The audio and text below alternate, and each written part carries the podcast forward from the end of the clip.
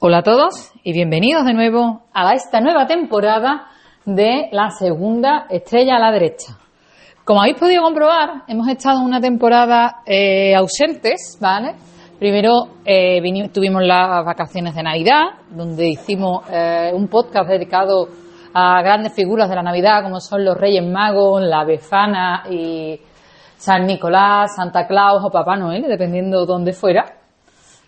Y, el, eh, caga, y el cagatío. Ah, bueno, el cagatío también creo que hablamos, ¿no? Habló Javi, ¿no? Hablaste hablamos también del cagatío.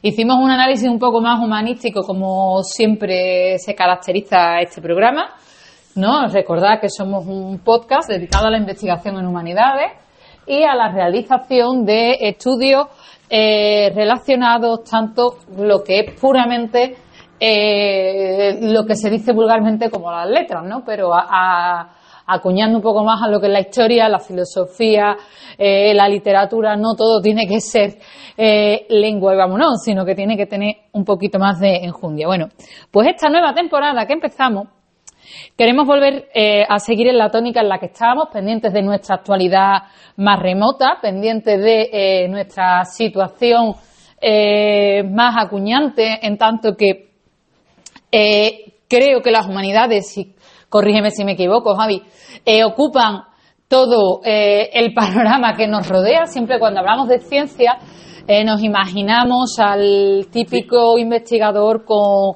una bata blanca, una probeta en la mano y demás. Somos investigadores con batas de colores, como decimos siempre.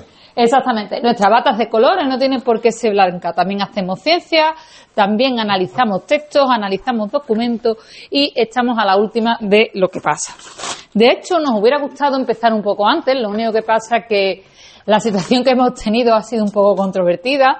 Eh, vivimos en una era donde el pensamiento crítico considero debe desarrollarse eh, aún mucho más. No sé si han tenido, queridos oyentes, la posibilidad eh, de escuchar la polémica que se ha desatado por el famoso cartel de la Semana Santa en Sevilla, el cual el famoso cuadro de Salustiano eh, ha dado la vuelta al mundo. Personalmente quería haberle dedicado parte del programa o haber empezado con, con algún episodio diciendo de eh, hablando que, que, la gente hablando de que la gente que nos rodea que en nuestra sociedad no estamos de acuerdo con nada porque vimos el cuadro y todo el mundo protestamos. Yo personalmente no me gustó, la verdad, eh, siendo de, de, Sevilla y conocedora de la Semana Santa y todo lo que implica, no me gustó porque no veía a Sevilla en ese cartel, ¿no? No que el cuadro fuera malo, ni fuera feo, ni tuviera nada, asimétricamente eh, lo, he sostenido en varios foros, es perfecto, la dulzura de la mirada es maravillosa, y el Cristo que representa es una divinidad. No obstante, no cumple la función que es representar la Semana Santa de Sevilla. Eh, dicho esto, era una idea que teníamos, pero eh, como resulta que hemos tenido ese cartel, ha habido también el cartel eh, de Sevilla que ha realizado el Ayuntamiento de la fiesta con el famoso torero, según el cual hay quien incluso ha dicho que ese torero no ha toreado ni en la maestranza nunca. En fin, teniendo en cuenta las diversas, creo que era un tema muy complejo, donde también, ya que somos un podcast dedicado a la divulgación de las humanidades, no queríamos llevarnos un poco por lo que era el, sentimiento y la subjetividad, ¿no? Pues como indico, eh, yo soy de Sevilla y muchas veces estos temas a mí me pueden afectar un poco más eh, personalmente y eh, como siempre abogo en este programa me gusta recurrir a la, a la objetividad y no dejarme tanto llevar por las emociones, aunque creo que también es bueno que nos emocionemos y nos llevemos eh, eh, y seamos llevados por estas emociones hacia distintos lugares diversos, porque entonces va a ser cuando realmente disfrutemos. Dicho esto, eh, volvemos a estar en esta temporada una vez más. una servidora que os habla, Salud Flores Borjabá, profesora de la Universidad de Málaga, y Javier Antonio Nisa Ávila, eh, que es profesor en la UNIR y experto en eh, Derecho Algorítmico. Exacto. ¿No es, así, Javier? Sí, experto en Derecho Algorítmico y trabajando actualmente en la Universidad Internacional de La Rioja. Más conocida como, la UNIR. ¿vale? Otro día podremos hacer un estudio si, si nuestros oyentes nos lo piden. No quiero entrar, ¿vale? Pero si nuestros oyentes nos lo piden, podemos hacer un poco de repaso de universidades y demás. Sí, Pero como siempre digo, vuelta. la mejor universidad es la, en aquella en la cual tú te sientas a gusto con lo que se está estudiando y disfrutes lo que estés haciendo.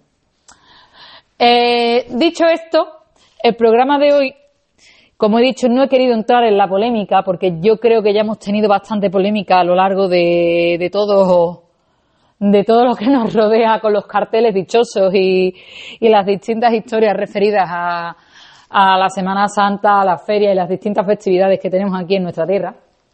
Eh, y no quiero tampoco ser localista, eh, entre otras cosas porque nos escucha gente de distintos puntos del mundo, entonces quiero, me gusta dar a conocer mi tierra, pero creo que tenemos que hacer algo más genérico. En cualquier caso, eh, no podríamos olvidarnos del día que, que no que viene dentro de tres días, válgame la redundancia. Es decir, nos encontramos en una festividad muy próxima para todos los andaluces, como es el Día de Andalucía. Eh, muchos colegios están haciendo puentes, se encuentran los niños de vacaciones, en otros colegios han cogido la semana entera. eh, en definitiva, es una fiesta grande para, eh, para todos los andaluces. De hecho, hay un dicho por ahí que me hace mucha gracia en, que lo he visto en TikTok, lo he visto en Facebook, en Instagram, en distintas redes sociales, que dice que tú no eres andaluz si tú no has salido al patio del colegio con una varita, con una, con un palito, con una bandera de Andalucía y te has puesto a cantar, a, cantar el himno, ¿no? Él dice otra cosa un poco más, más heavy, creo, pero bueno, quería hacer un poco más de esto, más, más académico. Es cierto que eso lo hemos hecho todos o hemos tocado el himno de Andalucía con la flauta. Para mí era la semana más bonita del año. Y he estado viendo por distintas redes sociales que todavía se sigue haciendo y eh, sigue siendo la semana más bonita del año. Ese desayuno andaluz, con ese pan con aceite y con azúcar, eh, que te llevaban al colegio, esas competiciones, esos talleres, esos juegos, esos recuerdos, ese estudio o inicio a la investigación sobre qué es Andalucía a nuestros niños eh, para que puedan seguir aprendiendo y transmitiéndolo, Exacto. creo que es esencial. Sí, todo eso es básico. No, por supuesto, todo es básico. No, es lo mismo que tú eres catalán y se habla del nacionalismo catalán, Javi, pero poco se habla de nacionalismo andaluz. Por supuesto que sí, es que es también otra nacionalidad histórica. Es que es, es muy curioso porque se habla de nacionalismo catalán. Hemos tenido ahora la la- las elecciones gallegas y se ha hablado de nacionalismo gallego, se habla de nacionalismo vasco. Pero ¿qué pasa con Andalucía? Yo me atrevería a decir, dentro de, de- de lo que cabe, que es que, mm, no sé, es que a mí me recuerda incluso a los carnavales, no sé a ti, la, la canción que ha sacado Martínez Ares. ¿Qué piensas? Pues yo estoy totalmente de acuerdo. Pues la- eh, todo esto me recuerda a la canción que sacó, como tú bien dices, Martínez Ares en su comparsa La- Las Ovejas Negras. No, La Oveja Negra, La Oveja. Negra, y yo creo que reflejaba muy fielmente el problema de la división que hay actualmente incluso entre los propios catalanes principalmente, ¿no? Y, el, y el- la reivindicación un poco del sentimiento nacional que no solo es de, de País Vasco, Asturias, eh, Galicia o Cataluña. De hecho, yo me quedo con la comparsa de Martínez Árabe, aunque ahora vamos a hablar de Blas Infante, que no nos podemos olvidar de, de aquí del señor Blas Infante. Pero sí es verdad, ya que nos pilla más cerca, ¿no? Que ha ganado el primer premio de comparsa. Bueno, el primer premio no, ha hecho historia este señor. ¿No, Javi? Tú que has estado mirando un poquillo más. Sí, ha hecho, ha hecho historia porque ha ganado tres veces consecutivas la final de, de Gran Teatro Falla de, durante tres años consecutivos y eso es, eso es verdaderamente histórico en la materia de comparsa. Totalmente, vamos. Y de hecho, a ti que te pilla también de cerca, ha habido eh, una letra que ha sido en catalán, ¿no? De- sí, exacto, había una letra que ha sido en catalán y que la verdad que, que, que ha sido muy, por lo menos bajo mi punto de vista, muy, muy emotiva. Eh, ¿Hasta qué punto ha sido emotiva? Porque yo creo que muchos de aquí no nos hemos enterado de la misa a la, a la media. Pues ha sido muy emotiva porque yo creo que ha reflejado mucho lo que sentimos los, aquellos catalanes que estamos en el exterior y que estamos un poco pues no marginados pero sí algo a lo mejor que nos, nos sentimos algo desplazados por todo este movimiento y cuando hablamos de este tema, a lo mejor con gente autóctona, pues te ven un poco como un traidor que no apoya pues el, la problemática que hay, ¿no? Yo creo que están un poquito desviados porque no hay tal problemática. Pero bueno, eso ya es para tratarlo en otro en otro episodio. Para tratarlo, bueno, sí, ¿no? Viene también un poco a colación, porque lo que te digo, que estamos hartos de ver que el nacionalismo catalán, nacionalismo catalán, pero poco se habla del nacionalismo andaluz y a lo mejor pues puede que tenga más que bastante, más, mucho más que decir. Sí, yo creo que sí. Yo creo que el nacionalismo andaluz es un gran desconocido y, y yo creo que va siendo hora que, que, se le dé visibilidad y que se le dé cobertura y que, por ejemplo, la gran figura que fue Blas Infante y es, pues se le dé todavía más visibilidad de la que tiene porque la verdad está bastante marginada y lo cual desconozco eh, por qué. Eh, no, matemático. Eh, yo me quedo, por ejemplo, con una de las frases que, que hizo eh, la letra de Martínez Ares, que a mí la verdad me emocionó bastante, la he escuchado varias veces. Sí, sí, yo la tengo en el favorito en YouTube. ¿La tiene cuál? ¿La de, la de Andalucía o la de.? La, la, las dos, las dos, las dos, las dos. Yo, la verdad. Mm, ambas dos. Hombre, si a mí me hubiera. Si a mí me hubiera. eh, no sé si a lo mejor nos hubiera escuchado Martínez Ares o nos escucha.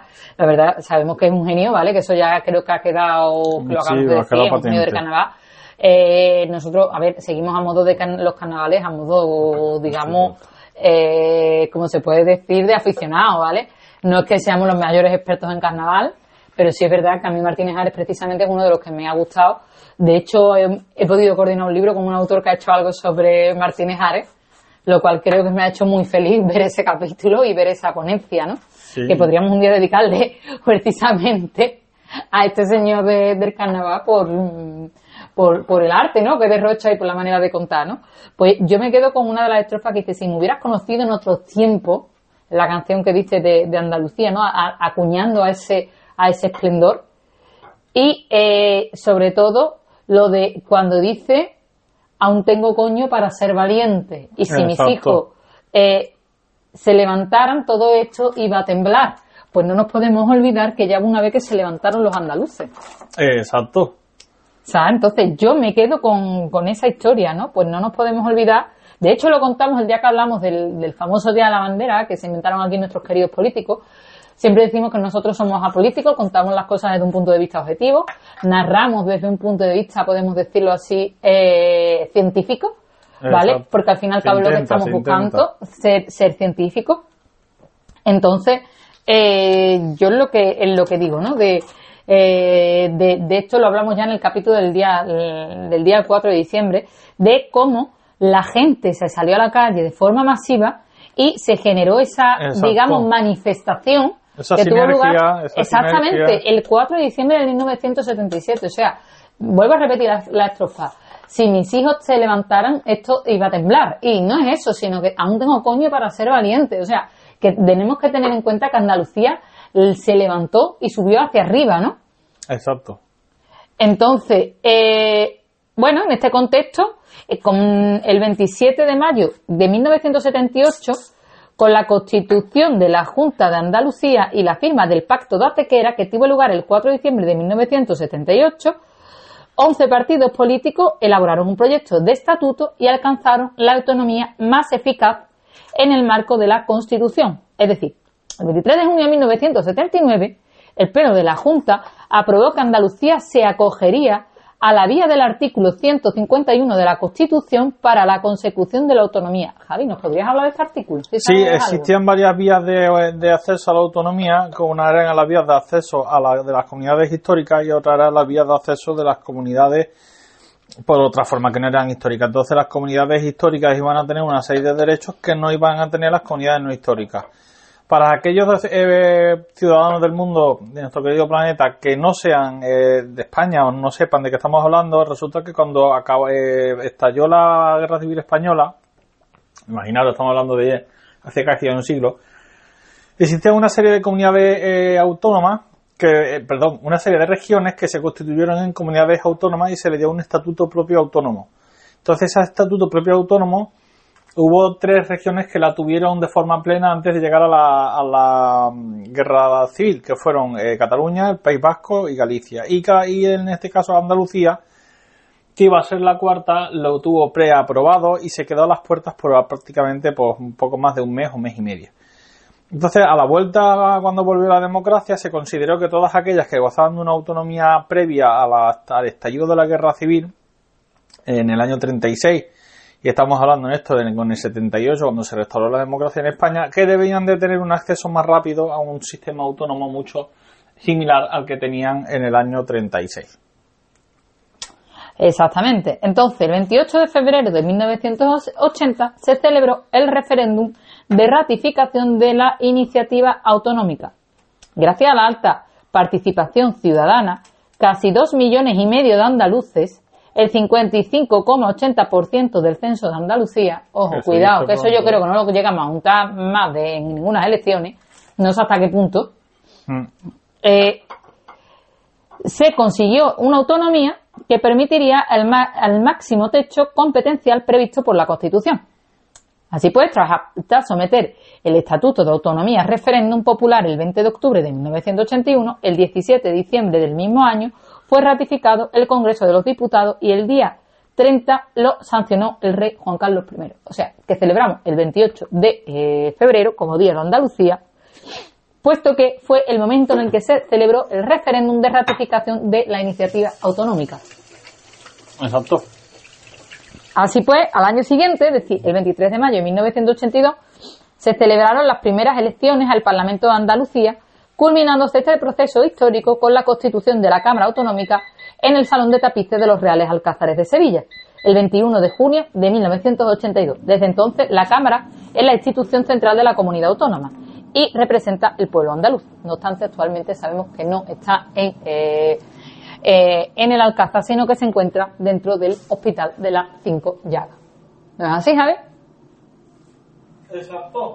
Exacto, así es, se encuentra en el hospital, el actual, bueno, el actual, en que en su momento fue el Hospital de las Cinco Llagas, que, fundó en este caso eh, Catalina, Catalina de, de Rivera. Pero bueno, tras ocupar en este caso, la sede de los Reales Alcázares en junio de, 1982, como ha comentado aquí eh, Salud, del Palacio Real eh, de la Audiencia entre el 83 y el 85 y luego San Hermenegildo entre el 85 y el 92, se hicieron diferentes gestiones para que el Parlamento de Andalucía contara con una sede, en este caso, totalmente propia, suya, independiente eh, eh, y su fruto lo dieron eh, en febrero de 1992 en un pleno institucional el día 28 de febrero que se celebró ya en la nueva sede del Hospital de las Cinco Llagas. Este hospital fue fundado por doña Catalina de Rivera, cuya labor continuó su hijo don Fadrique y fue modelo de, en su género, moderno en su concepción y desarrolló hasta su cierre una gran labor asistencial. Y se construyó nada más y nada menos que en, en este caso se inició su construcción el 12 de marzo de 1546. Es un edificio que mantiene una ordenación general en planta que corresponde a un gran rectángulo en el que tras las fachadas de dos plantas con torres en sus ángulos se disponen ocho de los diez patios que en este caso estaban diseñados para su construcción, donde se destaca el patio principal con una iglesia, con un edificio en el centro de, eh, eh, geográfico, de alguna forma, del edificio, donde hoy, donde hoy es donde se celebran los plenos, como eje de simetría de la construcción y como un monumento, en este caso, eh, en sí misma.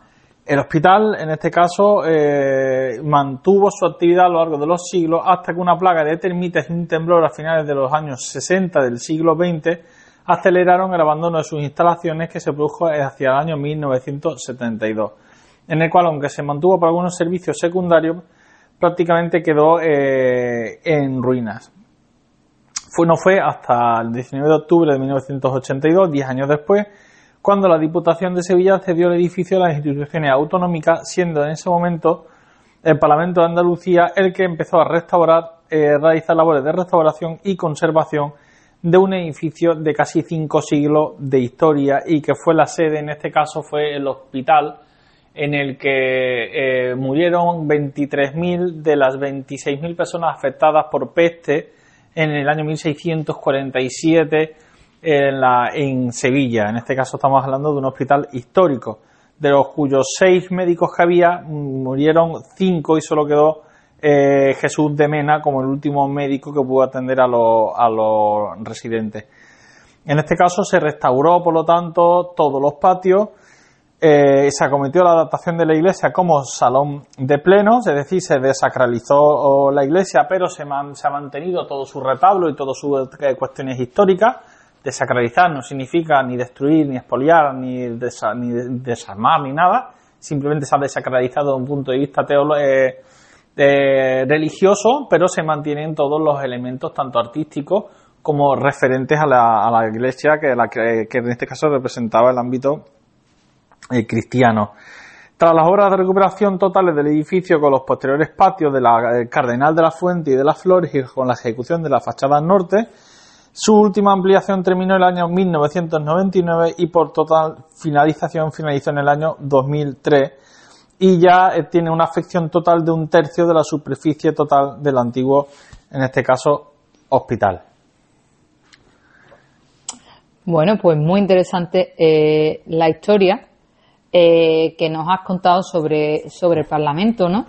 Bueno, en el Parlamento se representa el pueblo andaluz, hemos dicho, sus 109 miembros son elegidos por sufragio universal, igual, libre, directo y secreto, mediante un sistema electoral proporcional corregido territorialmente de forma que ninguna provincia tenga más del doble de diputados que otra, ¿no? Eh, Andalucía se configura, por tanto, como un sistema parlamentario de gobierno por lo que el Parlamento es el centro de las decisiones políticas fundamentales, la primera de las cuales es la elección del presidente o presidenta del Gobierno, que lo es también la, de la comunidad. De, este, de esta forma, eh, el Poder Ejecutivo ha de contar con la confianza de la Cámara, ejerciendo eh, una permanente tarea de control que puede llegar incluso a la destitución del presidente o la presidenta mediante una moción de censura. Eh, por otra parte, el Parlamento es el ejercicio de potestad legislativa a través del cual se hace efectiva su autonomía política, como hemos estado comentando, ¿no? Eh, se lleva a cabo, por tanto, una función legislativa, que es una función de carácter, la más característica tal vez de la Cámara Autonómica, eh, donde se ejerce la potestad legislativa mediante una elaboración y aprobación de las leyes. Y también se lleva a cabo lo que es una función de control, es decir, corresponde al Parlamento ejercer un control continuado sobre la actuación del gobierno. Para ello se cuenta con una serie de instrumentos que son como las preguntas dirigidas al gobierno, las interpelaciones e incluso eh, podemos añadir las solicitudes de comparecencia, ¿no?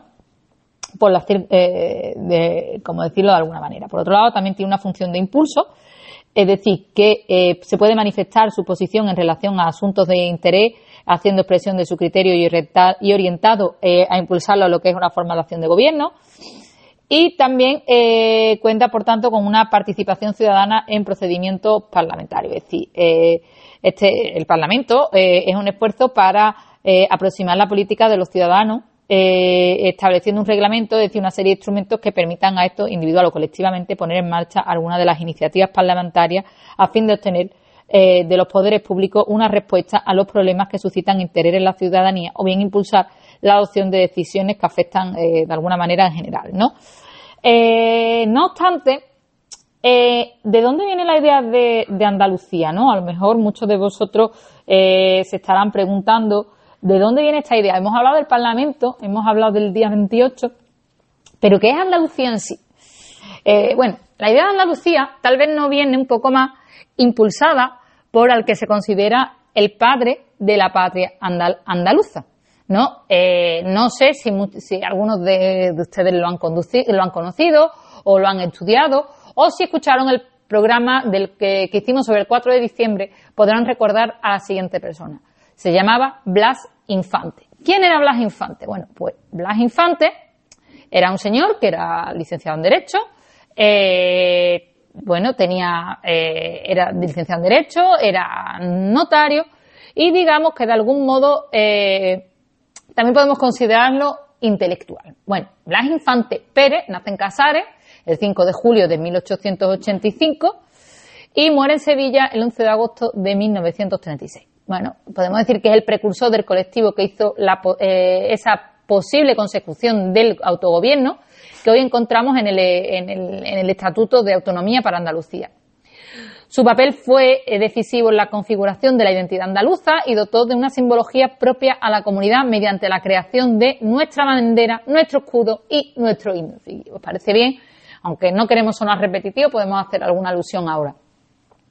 Asimismo, Blas Infantes impulsó y defendió la autonomía política con un discurso regeneracionista, integrador y solidario con el resto de los pueblos de España. Es más, yo he llegado a ver y he llegado a hacer como investigadora temas en los cuales el propio Blas Infante decía o abogaba la necesidad de que nos podíamos independizar Andalucía con el norte de Marruecos, añadiendo que éramos diferentes al resto de España. Eh, en el tiempo, por tanto, que le tocó vivir, eh, estaba en un contexto donde estaba Andalucía marginada, creo que aún seguimos estando bastante marginados para nuestra desgracia, lastrada por la desigualdad, el analfabetismo, el paro o la emigración, eh, Infante eh, fue firme impulsor y defensor de una Andalucía de carácter universal destinada a jugar un papel preponderante en el Estado español. Bueno, eh, es verdad que he dicho que todavía seguimos estando de algún momento marginados, es verdad que no tenemos esa tasa de analfabetismo que en la cual es de la época de Blas Infante y no teníamos esos problemas, pero sí es verdad que Andalucía seguimos siendo los flojos de España, seguimos siendo los catetos o como en el caso que he visto recientemente en las redes sociales, a, la hija de una muchacha que vive en Madrid, que es andaluza, la profesora le ha dicho que tienen que hablar bien, que hablan normal en casa, ¿no? Como si el acento andaluz o la lengua que yo estoy hablando ahora mismo no se entendiera. De hecho, ahora lo cuento en primera persona, a mí me ha llegado a pasar de, eh, hacer trabajos o hacer eh, distintas cosas en las cuales he tenido que utilizar mi lengua materna, que es el español, y eh, me han llegado a decir, habla más rápido o incluso que no se me entiende hablando por el hecho de ser andaluz. Entonces, bueno, creo que esa lacra todavía la estamos viviendo, por decirlo de, de, alguna manera. En cualquier caso, sí es verdad que Blas Infante fue fuente de inspiración y ejemplo de unión para el pueblo andaluz, pues Blas Infante fue reconocido como padre de la patria andaluza en un acto de justicia histórica por el Parlamento de Andalucía en abril de 1983 y nombrado presidente de honor de la Junta de Andalucía en mayo de 2010. Obviamente a título póstumo, ¿no? Pero bueno, eh, creo que es algo que deberíamos señalar y que deberíamos tener muy en cuenta porque estamos hablando de, eh, del precursor de, eh, de, nuestra autonomía, ¿no? Puesto que fue la, bandera, como hemos dicho, el escudo, ¿no? Y, y, nuestro propio himno, ¿no? Que todos no lo sabemos. Así pues, el 14 de abril de 1983, el Parlamento de Andalucía aprobó una proposición no de ley que acabó con el olvido oficial al que fue sometido Blas Infante desde que fuera fusilado el 11 de agosto de 1936 por el delito de reclamar para Andalucía lo que era y es su derecho, es decir, el autogobierno en el marco de solidaridad entre las diferentes nacionalidades y regiones españolas.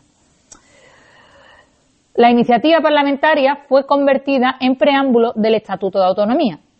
Es decir, se dijo exactamente, la historia ha reconocido la figura de Blas Infante como padre de la patria andaluza e ilustre precursor de la lucha por la consecución del gobierno que hoy representa el Estatuto de Autonomía para Andalucía. Blas Infante, con la Junta Liberalista que él creara, se coloca en la vanguardia del andalucismo al luchar incansablemente por recuperar la identidad del pueblo andaluz, por conseguir una Andalucía libre y solidaria en el marco irrenunciable de la unidad de los pueblos de España, por reivindicar el derecho de todos los andaluces a la autonomía y a la posibilidad de decidir eh, su futuro. Bueno, una de sus obras más destacadas, la cual quería yo destacar en el día que vamos a celebrar esta semana, puesto que creo que incluso debería ser lectura obligatoria para todos los andaluces, es el conocido Ideal Andaluz. Se puede encontrar en PDF en Internet, lo podéis descargar, aunque lo que yo es, eh, os he leído es del, momento del 14 de abril de 1983, no obstante, el Ideal Andaluz, eh, podéis ver la copia original en el, en el Parlamento, eh, si queréis encontrar la original en papel, yo la he intentado buscar en internet, me piden más de 1.500 euros, los cuales no tengo para pagarlo, lo siento mucho, me gustaría tenerlo como investigadora. Si alguien la encuentra y me la quiere regalar, yo lo acepto encantada de la vida. No obstante, en PDF también se puede leer y la podéis encontrar en internet y podéis descargarlo y leerlo. Y como ya digo, debería ser mm, obligatoria para todos los andaluces, puesto que muchos nos íbamos a ver reflejados en esa, en esas líneas, ¿no? Eh, entonces, ¿En qué destaca ¿no? esta obra? Pretendía dar confianza al pueblo a sus posibilidades de progreso, despertar el patriotismo frente a todas las injusticias de la época, alcanzar una educación libre, universal y gratuita, así como tomar las riendas de la, de la economía mediante la expropiación de las tierras de cultivo. Eh, bueno, esta visión de Andalucía eh, no era un sistema cuyo objetivo fuera un engrandecimiento individual de la región, sino con un proceso más bien ligado a un desarrollo, digamos, de lo que era la propia Andalucía en relación a España, en relación a la humanidad, tal como se indica en el propio himno. Y de hecho, se puede incluso ver cómo nos diferencia del, eh, del, propio resto de España. Es más, he traído como he dicho que yo soy necesaria, eh, eh, he hecho hincapié en esa necesidad eh, del, ideal andaluz, que lo lean todos los andaluces, quería leeros un fragmento. Bueno, en el PDF que me de que, como ya digo, yo lo tengo descargado, no lo tengo en papel, me gustaría tenerlo en papel. En, la sección 2 que dice Andalucía, bueno, empieza primero con uno de lo que es el ideal, ¿no?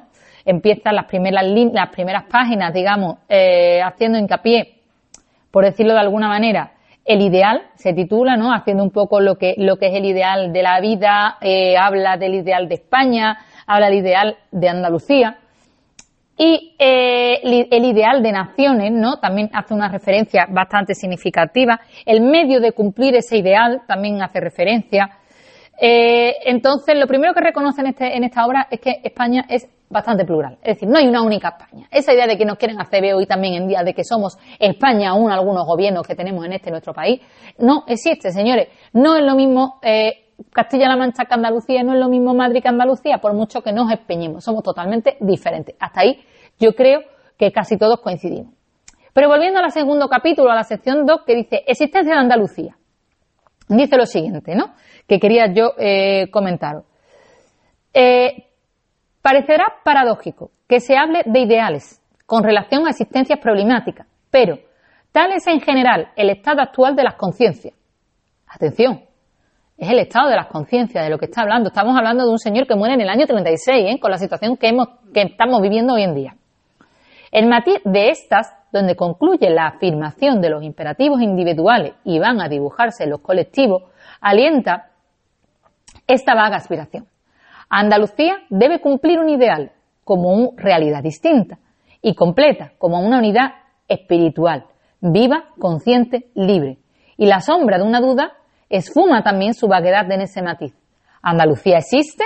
He oído muchas veces expresar aquella expiración y esta duda. Bueno, aquí creo que por favor que, que juzguen ustedes mismos. De, yo hablo y abogo por el eh, por el pensamiento crítico y por favor juzguen ustedes porque creo que yo podría decir muchas cosas, pero esto está escrito y lo pueden eh, leer y lo pueden analizar. Es más, podemos leer también. Dice, es una aspiración, es un ideal para los andaluces, la Andalucía de alma robusta, fuerte y prepotente, la Andalucía culta, industriosa, feliz, que ha de imponer el encanto de su genio en la realización del ideal español. Pero la Andalucía, debilitada, la del alma prostrada y expandida, saturada de tristeza, mustia, sin sangre ni calor, la Andalucía, a la cual apenas se le encuentra el pulso, como le decía Sibela de España. Esa Andalucía existe, su realidad es indudable, ¿no? Intenta ver cómo esa realidad, digamos, que, eh, que conlleva ¿no? De, esa discriminación, ¿no? que incluso, como digo, podríamos aplicarla total, eh, totalmente. De hecho, hace un análisis histórico de lo que ha sido Andalucía y todos los pueblos que han pasado por aquí. Hay gente que está ahora con el que están hablando del acento andaluz, que la forma nuestra de hablar va referida a esas mezcolanzas de cultura. Yo, más que las mezcolanzas de cultura, como filóloga que soy, diría que es más bien una simplificación del lenguaje y que tendemos a decir el mayor número de cosas con el menor número de palabras. Por lo tanto, me atrevería a decir que el dialecto andaluz seríamos el español del futuro. Y a quien no le pese y a quien le pese, esto es lo que hay, porque es así. Entonces, eh, como digo, hace un análisis de lo que es la Andalucía de la, de la, de la época y habla también eh, de lo que es el genio andaluz, de sus revelaciones positivas, eh, de que, por ejemplo, dice, el, pueblo existe, bastaría este hecho para demostrar la existencia necesaria del genio, sin necesidad de especificar sus revelaciones positivas. Pero mal o bien, es de abordar estas cuestiones de frente y es de decir que con respeto respecto a ella es lo que pienso. Y dice, estudiemos directamente el genio andaluz. Dice, su fondo está constituido por el optimismo, que pudiéramos decir griego resultante de una más o, más o menos definida concepción del verdadero ideal humano, que al presentar la vida como sustantividad libre, como medio imprescindible de perfección eterna en la misma vida de crear en la vida, por amor a su propia gloria y no como tránsito de muerte o como pena o prueba de purificación, eleva la conciencia de la propia dignidad y satura el espíritu con la esencia bendita de santa intensa alegría de vivir. Bueno, pues se puede ser un poco nuestra forma de ser aquí en Andalucía, ¿no? Decimos que tenemos ese, eh, ese digamos, eh, genio andaluz que nos hace vivir y verlo todo de una manera mucho más alegre y reírnos hasta de nuestra propia sombra, ¿no? Yo creo que eso es uno de los beneficios que tenemos aquí en esta bendita tierra. Eh, de hecho, habla hasta de lo que es el propio humorismo, ¿no? de que dice exactamente, por ejemplo, de la segunda característica del genio andaluz, apasionados sentimientos de la alegría de vivir, proviene su festivo humorismo. Por no penetrar aquel su fondo psicológico, ha sido este humorismo tachado de manifestación superficial. Pero sin esa base no puede comprenderse la verdad que es esta. En Andalucía, una sonrisa es el mejor símbolo de la fe. Hay, hay estoicismo creyente que se determina por varios motivos y se traduce de varias maneras. Siempre acomete impávido el obstáculo que estorba a la vida, pero unas veces lo hace con gravedad, con seriedad solemne o acaso con un principio de rencor o un reconcentrado coraje y otras veces con ironía, con burla, con desdén. Bueno, siempre creo que todos los que somos andaluces hemos vivido la idea de cuéntame un chiste, anda, qué gracioso habla, ay, qué graciosa eres. Bueno, nos tomamos la vida con humor, eso sí, persiste el humorismo, pero no todo es vamos a tocar las palmas, ¿no? ¿Tú qué opinas, Javi?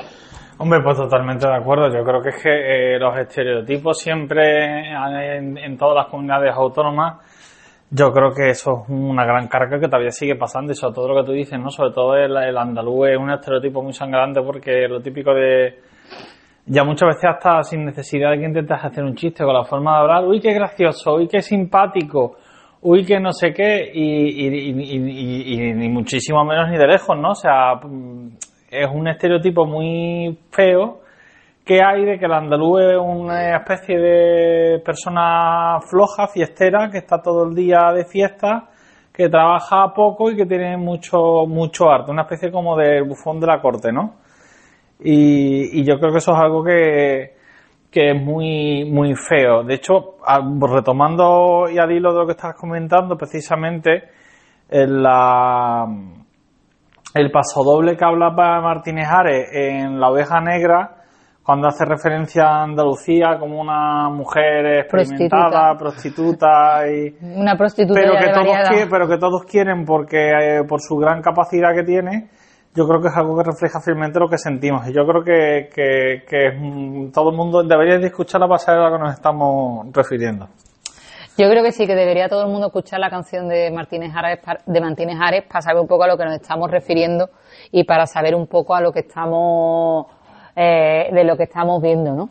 Eh, el ideal andaluz, cuando yo que me dedico a analizar el humor, ¿no? Yo he dicho que mi tesis doctoral la escribí sobre la caricatura en el mundo árabe, concretamente la, he dedicado muchos capítulos eh, de mis análisis, de mis investigaciones al, análisis del humor, ¿no?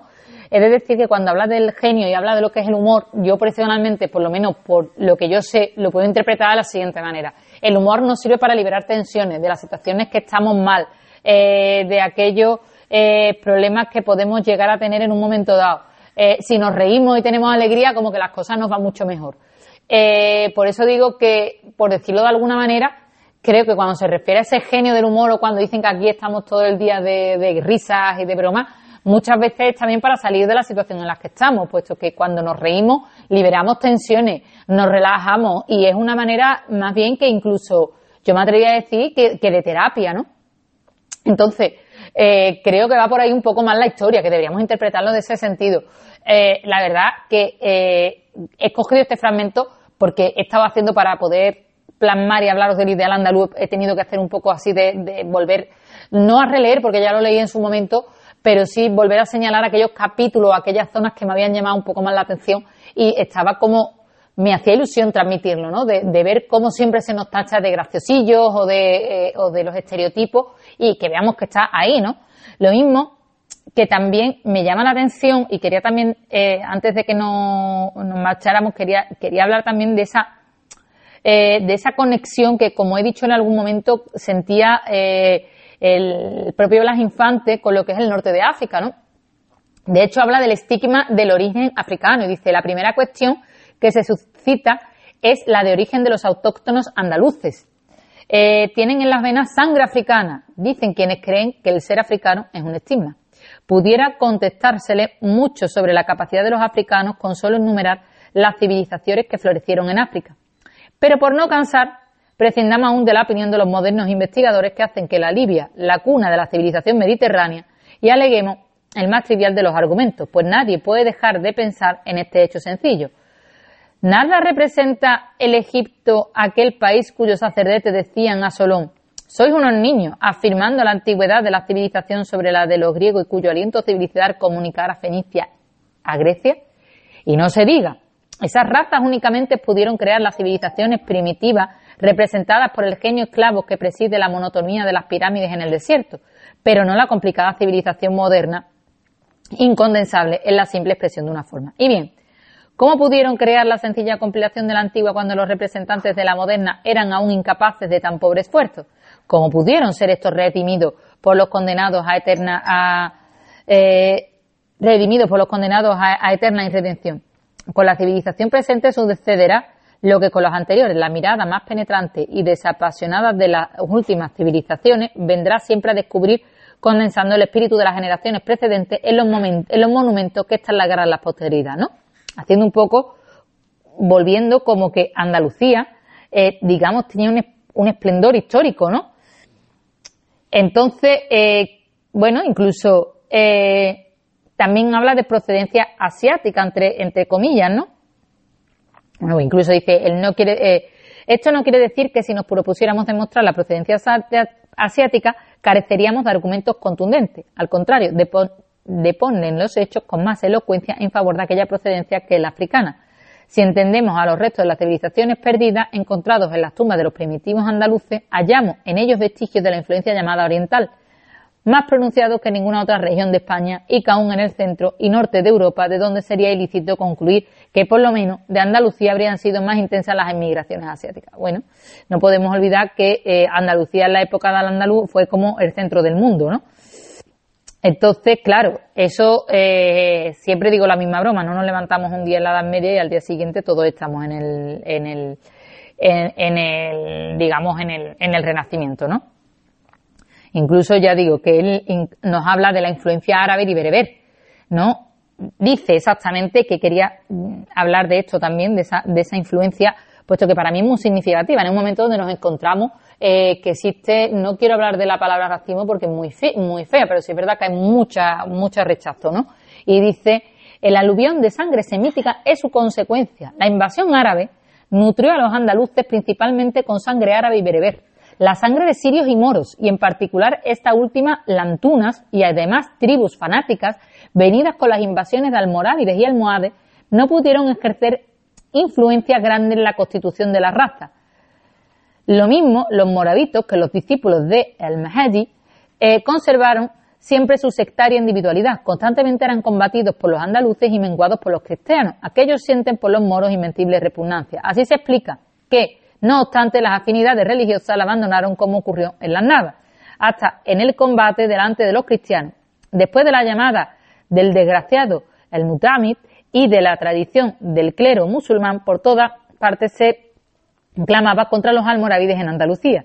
Y eso que los almorávides no eran tan bárbaros como hasta hace mucho se creyó. Los musulmanes ilustres de la época, dice Francisco Codera en su libro Decadencia y desaparición de los almorávides en España, comprueban que en el periodo de los almorávides los españoles siguieron dedicándose al estudio, cuyo precio indica bien los versos de eh. Citados por Pons, el sabio vivirá eternamente, el ignorante es un muerto que anda por el mundo. Al estado de, la ciencia hay que añadir la perfección artística de monedas, documentos, etcétera, todo lo cual parece demostrar que los moravitos consiguieron, como diría su enemigo Dosi, iniciarse en la civilización tomando por modelo los principios destronados. Bueno, menos rehabilitados, los almohades, sus obras públicas llevadas a cabo en Sevilla principalmente, no dicen en su favor tanto como al haber florecido en su tiempo, entre otros, eh, Ibn Rushd, más conocido como Averroes, el gran cordobés comentador y rival de Aristóteles. De todos modos, su denominación fue un yugo humillante que sufrieron los andaluces, que tanto los odian, que tanto lo odiaron. Este odio de cuya revelación está llena la historia de Andalucía en dicha época había de influir necesariamente para mantener la separación de la raza. Ya tengo dicho que el genio distinto impedía la solidaridad.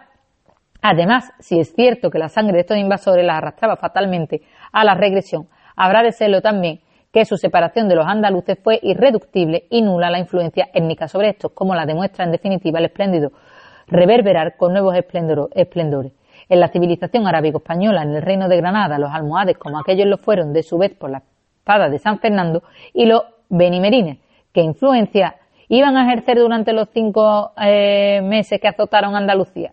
Su acción eh, después no fue constante, limitada a distintas eh, correrías y diferentes eh, ocasiones hasta que, con, hasta que son escarmentadas definitivas por Fernando IV. Bueno, podría seguir leyendo y podríamos no tener fin. De hecho, es verdad que Blas Infante en su obra, en el ideal andaluz, incluso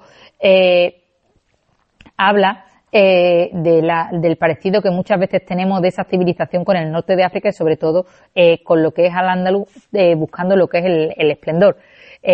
podría seguir leyendo el libro entero, lo que pasa que son muchísimas páginas y quisiera, me encantaría de verdad leeroslos así por fragmentos, ¿no? He, intentado traer algunos fragmentos de los que a mí me resultan más significativos. No sé, Javi, si tú quieres destacar algo antes de, que, de que cortemos algo que te haya llamado la atención.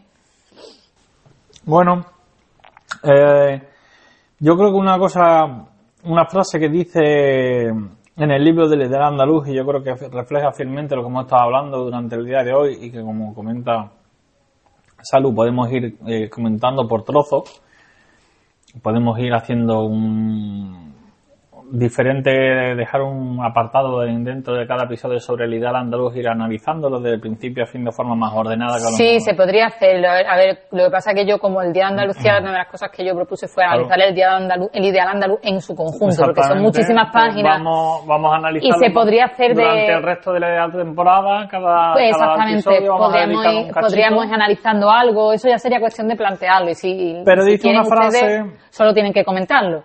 Exacto, pero dice una frase muy importante que yo creo, yo creo que muy puede ser, puede servir de resumen, que indica que dice la necesidad, eh, la necesidad es fortalecer como base de espíritu colectivo y conciencias regionales el espíritu y la conciencia colectivo municipales con medios directos de realizar este fin. La intención es trabajar con la disociación indirectamente para construir una conciencia regional capaz de comprender los fines y de sentir las necesidades que el cumplimiento del ideal de una región necesita. Debe atenderse con especialidad al principio, trabajar por conseguir el medio antes de realizar el fin. A este propósito debe presentarse la aplicación de un remedio cuyo resultado constituye un ideal próximo más inmediato que los anteriores. La educación del pueblo andaluz en los ideales de los colectivos municipales. Resaltar el concepto del pueblo como patria ciudadana. Yo creo que eso es un concepto bastante interesante. y y apelar a la educación. Yo creo que eso es lo más, lo más significativo. Bueno, pues este es el programa de hoy. Queremos, eh, hemos querido hacer hincapié.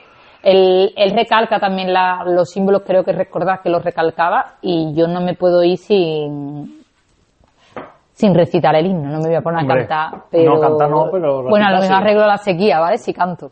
Y todo. Pero bueno, yo creo que si lo recitamos como un poema, ¿no? Yo lo voy a este intentar recitar, ¿vale? Yo lo voy a intentar recitar, pero la verdad, eh, hombre, me encantaría cantarlo, pero es que como esto, eh, yo ya digo que soy capaz de, de, acabar con la sequía, aunque como esto fuera así, más de uno creo yo que me, que me llamaba. Pues bueno, cuando tú quieras. Bueno, pues eh, recordaros que estamos antes de irnos, que está, bueno, ahora os recordamos lo de las redes sociales. Bueno, yo creo que vamos a recordar ahora el principio y yo creo que va, lo más bonito va a quedar ser despedirse con la. Con, sí, lo recordamos, lo decimos, venga Javi, pues las redes. Nuestras redes son en Twitter, estamos como arroba podcast estrella, Eh, en este caso en LinkedIn estamos con un grupo que se llama Podcast La Segunda Estrella. Luego también tenemos un grupo de WhatsApp, Podcast La Segunda Estrella, un grupo de difusión y nuestro correo electrónico que es podcastsegundaestrella.gmail.com. Repito, podcastsegundaestrella.gmail.com. Y evidentemente en iVoox, en, en, Pod, en Podbean, en Spotify, en Samsung Podcast, en Apple Podcast y en todas las plataformas Google Podcast incluido también. Pueden seguirnos. Bueno, pues yo voy a intentar Venga, me voy a animar, voy a cantar un poquito. Si luego yo, esto como decía, lo que hemos hablado del genio, ¿no? Vamos a tomarlo un poquito con humor, ¿vale? Y vamos a reírnos de nosotros mismos. Venga, pues vamos a terminar con el himno de Andalucía, como no puede ser de otra manera. La bandera blanca y verde vuelve tras siglos de guerra a decir paz y esperanza bajo el sol de nuestra tierra. Andaluces, levantaos, pedid tierra y libertad sea por Andalucía libre, España y la humanidad. Los andaluces queremos volver a ser lo que fuimos, hombres de luz que a los hombres almas de hombre les dimos. Andaluces, levantaos, pedí tierra y libertad, sea por Andalucía libre España y la humanidad. Pues bueno, nos vamos deseando un feliz día de Andalucía. Esperamos que los que no sean de Andalucía vengáis a vernos y a visitarnos, que aquí queremos a todo el mundo, como yo digo, y aquí cabemos todos. Y nada, nos vemos en el próximo episodio, ¿no, Javi? Sí, exacto. Nos vemos en el próximo episodio. Pues venga, hasta pronto.